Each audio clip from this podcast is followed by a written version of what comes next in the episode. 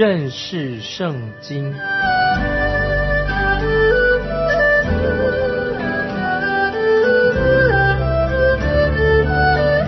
认识上帝的话，把上帝的话带到全世界。本节目是由认识圣经机构和环球广播电台联合制作，欢迎收听。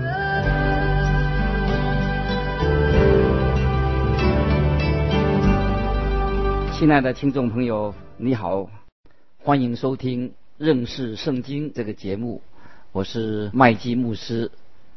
现在我们一起来看马太福音第十五章。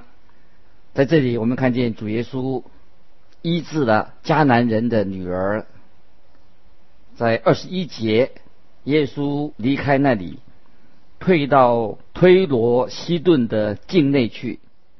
在这里，我们看见主耶稣在他的传道的事工当中。第一次离开的以色列地方，这是很有趣的。主耶稣降世，原本是要先做以色列国的王。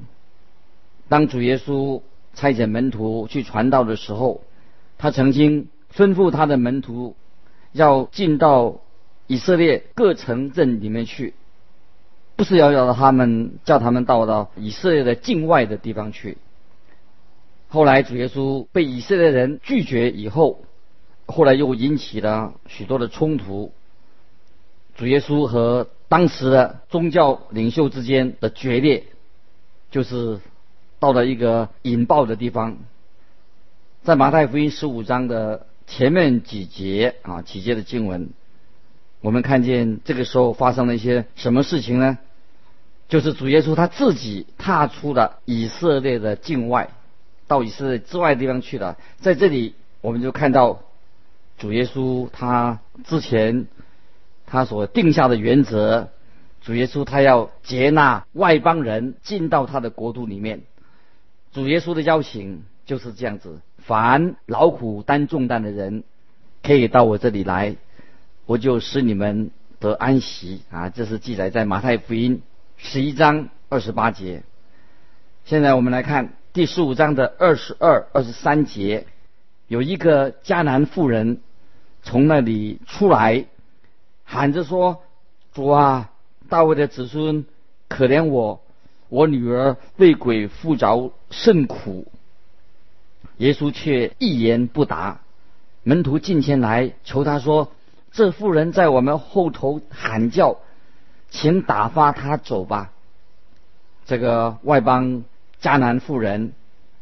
在马可福音第七章二十六节也有记载啊，解释了他的身份。他是腓尼基族的人，他混合了好几个种族的混种。他是一个真正的外邦人，在身份上他没有资格称主耶稣为大卫的子孙。所以当他做这样的称呼主耶稣的时候，主耶稣并没有回应他。门徒说：“这妇人在我们后边喊叫，请打发她走吧。他正在好像在搅扰着他们，让他们觉得很不舒服。”接着我们来看第二十四节，耶稣说：“我奉差遣，不过是到以色列迷羊的羊群那里去。”这句话听起来会使那个外邦妇女会觉得很奇怪啊，很难受。这却是一项事实，因为主耶稣他主要的使命，他是要应验旧约的预言，他是大卫的后裔，要出现一位君王的预言，应验了旧约的预言，一位君王要来的预言。主耶稣他要这个外邦的富人能够认识到、了解这个事实：耶稣是大卫的后裔，他是旧约预言的那位大君王。主耶稣他是犹太人的身份来降世，他是以这个身份犹太人身份降世，请大家要非常记得啊，这是我们需要能够分辨的，要我们能够分辨，这是一个重要的问题。当主耶稣被钉在十字架上的时候，在他的十字架的顶上也安了一个牌子，这个牌子上写着这是犹太人的王耶稣。现在我们请听这个外邦妇人怎么说。二十五节，那妇人来拜他说：“主啊，帮助我。”当他称主耶稣做大卫的子孙的时候，主耶稣说：“我奉差遣，不过是到以色列家迷失的羊那里去。”那么这位妇人她是一位外邦的女子，她本来是没有资格称呼耶稣做大卫的子孙，可是她现在她来敬拜他，称他为主。耶稣是主，他请求他来帮助他，请主来帮助他。我们看第二十六节，他回答说：“不好拿儿女的饼丢给狗吃。”这句话听起来很刺耳啊！这样的回答会把我们大多数的人赶跑了，我们只好离开的。我们会这样说：“哎，你不能对我们说这种话啊！”啊，接着我们看第二十七节啊，这句话很重要。妇人说：“主啊，不错，但是狗也吃它主人桌子上掉下来的碎渣儿。你还记得主耶稣也曾经谈到有一个穷苦的人，他吃的是从财主桌子上掉下来的碎渣儿，还有狗来舔他的疮啊，这个很可怜。以色列人是用‘狗’这个字来称呼那些外邦人。”这个妇人甘心忍受着耶稣用这样的话哦来对待他，因为他相信主耶稣他是可靠的。我们看第二十八节，耶稣说：“妇人，你的信心是大的，照你所要的给你成全了吧。”从那时候，他的女儿就好了。主耶稣很稀奇，这位外邦妇女有这么大的信心。主耶稣他这样说，曾经说过：“凡劳苦担重担的人，可以到我这里来，我会帮助你，我会除去你的重担。”这正是主耶稣为这个迦南妇人所成就的事。虽然他是一位外邦人，这个妇人的回答表现出他对主耶稣有很大的信心，所以主耶稣就回应了他的信心。接着我们来看二十九到三十节。耶稣离开那地方，来到靠近加利利的海边，就上山坐下。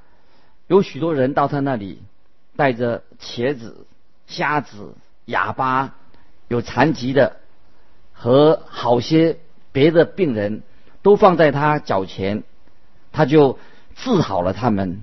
这里再提醒我们听众朋友，主耶稣的确的医治了。好多好多的人，他不只只是医治少数的人而已，而是耶稣让大家都能够承认主耶稣他有医病，他能有行神迹的大能。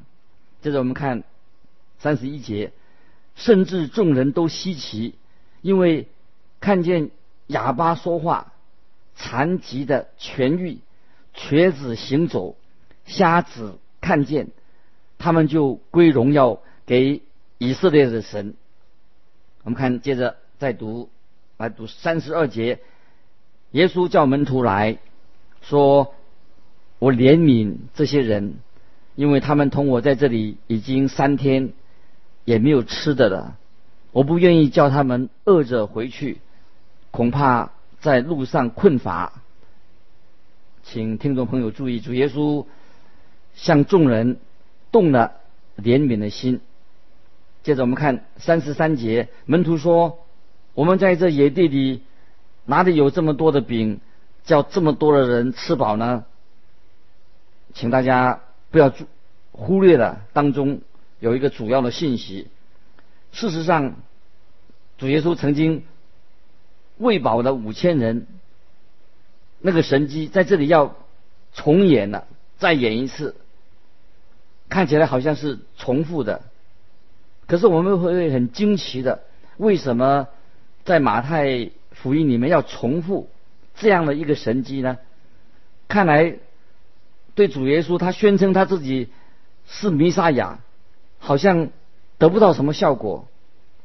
但是在这一段经文所强调的，不再是主耶稣他宣称他自己是弥撒亚，在这里，主耶稣所强调的，他们所拒绝的那个那位弥撒亚，这个人，他们已经拒绝了他。那么，在这个神机又开始反映的出来，门徒的信心是非常的迟钝。他们已经在几天前亲眼看见耶稣曾经行神迹喂饱的五千人的那个神迹，现在他们同样的提出一种好像没有信心的一个话来，门徒就问主耶稣说：“我们在这野地里哪里有这么多的饼，叫这许多人吃得饱呢？”接着我们来看第三十四到三十六节，马太福音十五章。耶稣说：“你们有多少饼？”他们说：“有七个，还有几条小鱼。”他就吩咐众人坐在地上，拿着七个饼和几条鱼，逐谢的拨开，递给门徒，门徒又递给众人。主耶稣再一次行这个神迹，喂饱了许许多多的人。这里在向门徒。显明他的能力，可是门徒在这里好像还没有学习到信心的功课，他们的心里面也只存着这个叫做不信，不信就等于是拒绝的意思。亲爱的听众朋友，不信是一个罪，当我们不信，其实就是一个罪。罗马书十四章二十三节这样说：凡不出于信心的。都是罪，就是不信就是一个罪。凡不出于信心的，都是罪。在新约希伯来书第十二章一节，第十二章一节也劝勉我们说：当放下各样的重担，脱去容易缠累我们的罪。这个重重担，这里说缠累我们的罪，这个重担是什么呢？就是我们的不信。不信的罪，不信就是罪，所以我自己也在神面前实在愿意诚实的向神认罪。我真希望我能够更有信心，更能够信靠他。神是一位值得我们信靠的唯一信靠的，我们要完全的、完全的来相信他。问题常常出于我们身上，因为我们不信。我想，这个问题也是在你的身上。我们要成为一个对神有信心的人。接着我们来看三十七、三十八节，众人都吃，并且吃饱了，收拾剩下的零碎，装满了七个筐子。吃的人除了妇女、孩子，共有四千。这里也请你注意啊，四千。男丁以外，还有许多妇女、小孩。换句话说，还有很多啊，有些家庭，许多家庭在里面。所以我们就在做一个假设，说啊，一个先生带了他的妻子或者孩子的话，那么喂饱的一定差不多有一万两千人之多。这是我们这样的计算。接着我们来看第三十九节，耶稣叫众人散去。就上船，来到马加丹的境界。这是主耶稣在加利利的福音事工的一部分。马加丹是在加利利海边上，今天那里已经成为一个废墟了。这一章显明了主耶稣的门徒，他们的信心实在是很迟钝，他们信的很慢，他们对主耶稣的理解也是。很有限，这个对主耶稣会构成一个障碍。当时主耶稣和宗教领袖已经快要到一个决裂的地步了。这个时候，耶稣他自己的门徒还是有这个信心上的问题。主耶稣好像一直在那里等待，让他们的信心能够越来越进步。事实上，啊，主耶稣对你对我，他也是极其的忍耐。他盼望我们的信心越来越长进，越来越向前行，因为我们的信心，我们对真理的认识，常常是主耶稣对我们所要求的标准离得很远，巴不得我们每一个人都全心全意的来信靠这位救主。不要让我们的信心总是那么迟钝、太慢的。感谢神！现在我们啊，继续我们来到马太福音第十六章，这里我们看到法利赛人和撒都该人第二次要求耶稣从天上显一个神迹给他们看。主耶稣也再一次也是用约拿的神迹来对他们做一个回应。现在我们来看。一到三节，马太福音第十六章，法利赛人和撒都该人来试探耶稣，请他从天上显个神迹给他们看。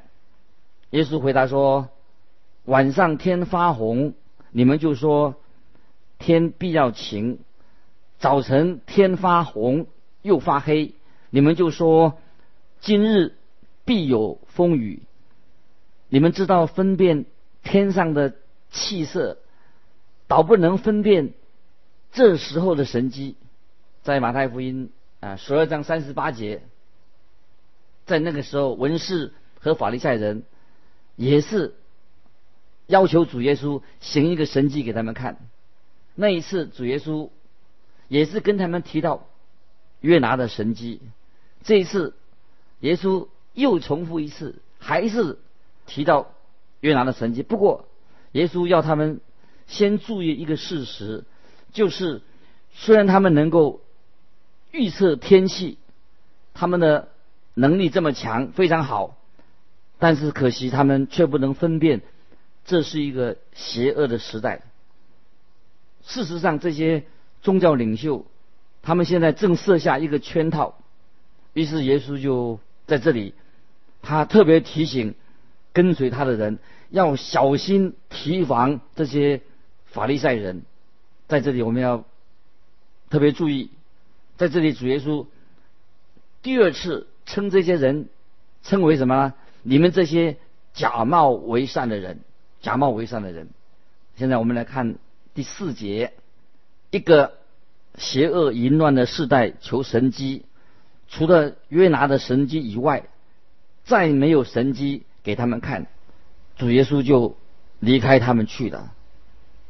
我们的主耶稣曾经行过许多许多的神迹，但是他们还是不信、不接受他。于是主耶稣第二次再提到关于约拿所行的神迹。我们现在再回到马太福音第十二章四十节，马太福音十二章四十节，主耶稣这样说：约拿。三日三夜在大鱼肚腹中，人子也要这样三日三夜在地里头。这些法利赛人和撒都盖人根本就不相信这个是神迹。现在马太福音十六章，我们在看到有三种关于人对主耶稣的角色。第一种是法利赛人和撒都盖人，他把耶稣当成。是一个骗子，他们不信他是弥撒亚救世主。那百姓呢？他们以为主耶稣，以为他是施洗约翰，或者他是以利亚，或者耶利米，或者先知其中的一位。百姓他们这种想法还可以，虽然他们说的都不对。还有第三种的想法，就是门徒代表门徒的想法，他们相信主耶稣就是基督，是救世主，是永生神的儿子啊。这是三种他们对耶稣的啊想法，他们看法。这个时候，法利赛人和撒都该人他求耶稣行一显一个神迹，主耶稣对他们说：除了先知约拿的神迹以外，再没有神迹给他们看。主耶稣就离开他们去了。当主耶稣转身离开他们的时候，就表示说，我们主耶稣他在地上的传道事工已经慢慢的要走向终结了。于是主耶稣就劝诫门徒要小心防备这些宗教领袖的笑，就是指那些异端啊。接着我们来看第五到第七节，马太福音十六章，门徒渡到那边去，忘了带饼。耶稣对他们说：“你们要谨慎，防备法利赛人和撒都该人的笑。”门徒彼此议论说：“这是因为我们没有带饼吧？”